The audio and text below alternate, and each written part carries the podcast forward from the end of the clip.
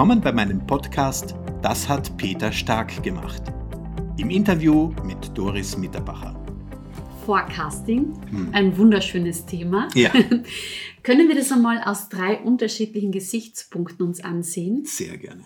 Und nehmen wir mal gleich die Rolle als Vertriebsmitarbeiterin. Was sind die anderen zwei Rollen, nur dass ich das jetzt vorher schon Vertriebsleiter und, sagen wir, Eigentümer. Okay. Das ja. wären die drei Rollen und wollen okay. wir mal anfangen mit Vertriebsmitarbeiterin und das Thema Forecasting. Ja. Ha.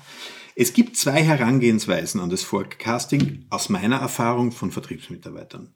Das eine ist, sie fürchten sie total vom Forecasting, mhm. nämlich weil das Forecasting ähm, dazu dient, sie vorzuführen und ihnen zu sagen, wie schlecht sie ihren, ihren Job bis jetzt entlang des Vertriebsprozesses gemacht haben. Mhm, sind wir wieder bei dieser Transparenz. Ganz genau, mhm. ganz genau.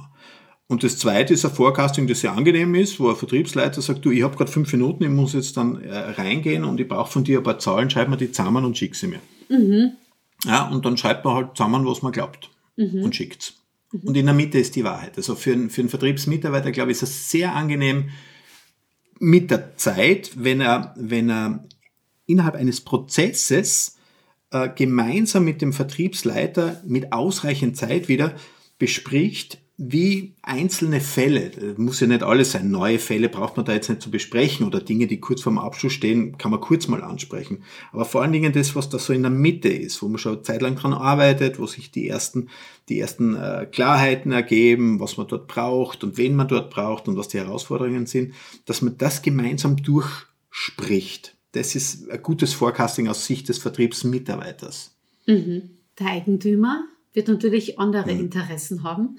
Der Eigentümer hat ans Forecasting eigentlich nur das Interesse zu wissen, wie wird es in Zukunft sein. Und da ist ihm, glaube ich, ziemlich gleichgültig im ersten Schritt, ob es schlecht ist oder gut ist. Also wenn es schlecht ist, soll es halt dann später wieder gut werden äh, äh, und, und, und in eine gute Richtung führen. Und man, man muss auch die Maßnahmen erkennen, die man einleitet äh, seitens des Vertriebes, um, um ein schlechteres äh, Ergebnis oder ein schlechtes Forecasting noch, noch umzudrehen oder zu ändern.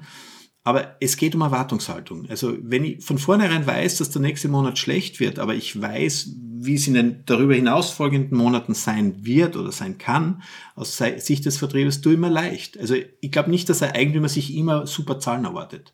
Mhm. Aber er möchte, dass die Zahlen, die ihm geliefert werden, wenn sie schlecht sind, erklärt werden. Vielleicht auch, wenn sie gut sind, erklärt werden. Ich würde so wollen. Es muss aber nicht immer die, die Top-Zahl sein. Wir sind 10% über Plan, 20, 30, 40% über Plan. Sondern es muss sein, das, was wir uns, was wir uns vorgenommen haben, haben wir erreicht, ist okay.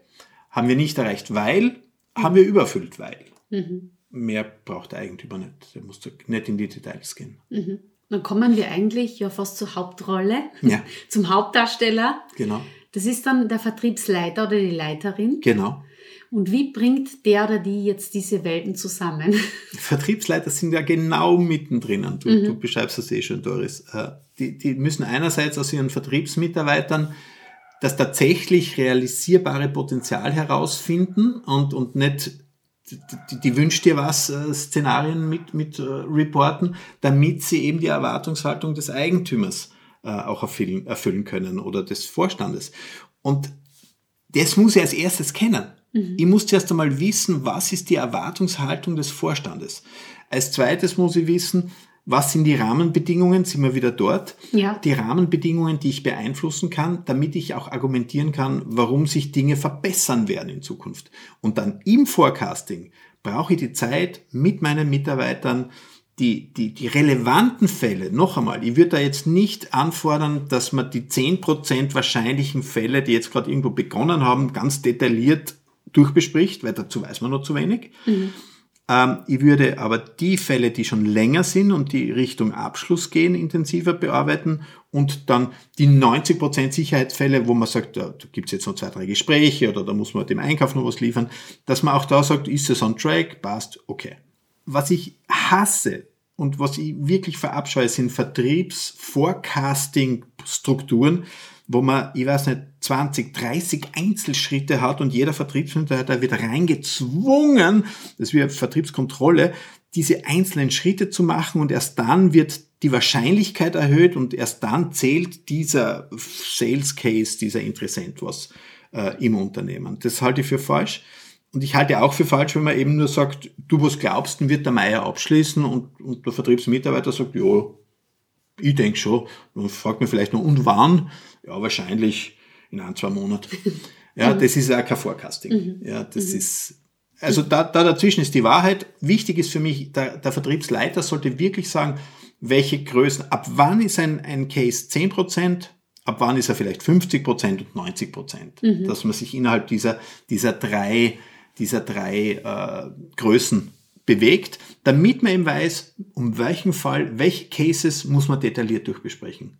Mhm. Und dann sollte natürlich jeder Vertriebsmitarbeiter von, von Forecasting-Session zu Forecasting-Session, das kann wöchentlich sein, monatlich sein, sollte er neue Kunden mit reinbringen, beziehungsweise sollten nicht zu viele äh, wegfallen und, und dann reden wir über gar nichts mehr. Das mhm. ist auch, dann weiß man, man hat keinen guten Vertriebsmitarbeiterin oder im Moment ist die Vertriebsmitarbeiterin der Vertriebsmitarbeiter gerade nicht, nicht gut drauf. Mhm.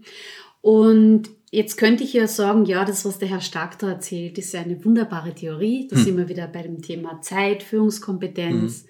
Leading. Wann soll ich denn alles machen? Ja. ja. Darüber werden wir noch sprechen. Mhm. Ja. Aber das ist dir einfach so, so wichtig, dass du genau an dem Punkt bei Vertriebsleitern ansetzt. Und das ist genau dein Job. Du kommst ins Unternehmen oder ihr trefft euch irgendwo, weil du sagst, das ist die Schnittstelle, da ist der Schraubstock Ganz in der genau. Mitte, da ist die Feststellschraube. Ja. ja. Und das kann man dann alles ähm, bei dir buchen, dieses ich, Coaching. Genau, ich möchte ihn begleiten in der Umsetzung. Mhm. Also äh, das erste Im ist, ob praktischen das, Alltag, oder genau, Peter? Genau, mhm. genau. Also kein theoretisches Blabla, sondern wirklich, du bist imstande aufgrund deiner Erfahrung auch Fälle also einfach anzuschauen, von Fall zu Fall, mit einmal mitentscheiden, den Prozess anzuschauen, um zu beobachten, da könnte man was ändern. Also, was hat Peter Stark gemacht? Dranbleiben lohnt sich. Das hat Peter Stark gemacht. Im Interview mit Doris Mitterbacher.